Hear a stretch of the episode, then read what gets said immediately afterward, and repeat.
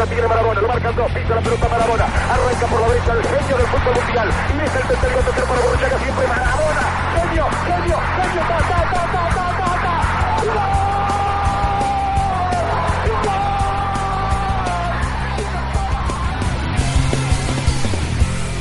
Anécdotas del fútbol. Trofeos que desaparecen, jugadores acusados de robos en exclusivas joyerías o equipos que exigen jugar descalzos. La Copa del Mundo no es solo una reunión de jóvenes en la flor de la vida, famosos y millonarios, sino también una contrahistoria repleta de momentos surrealistas y prácticamente desconocidos. A continuación te contamos algunas anécdotas ocurridas en los mundiales de fútbol. Capítulo Podemos jugar descalzos.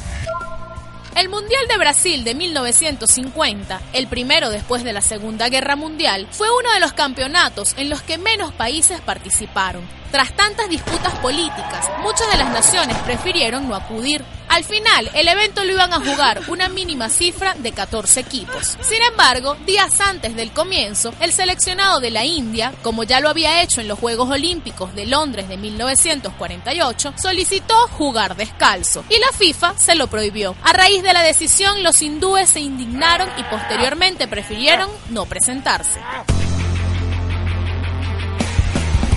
Ahí lo tiene Marabona, lo marcan dos, pisa la pelota Marabona, arranca por la derecha el genio del fútbol mundial, y es el tercero tercer para Borruchaga, siempre Marabona, genio, genio, genio, ta, ta, ta, ta, ta, ta,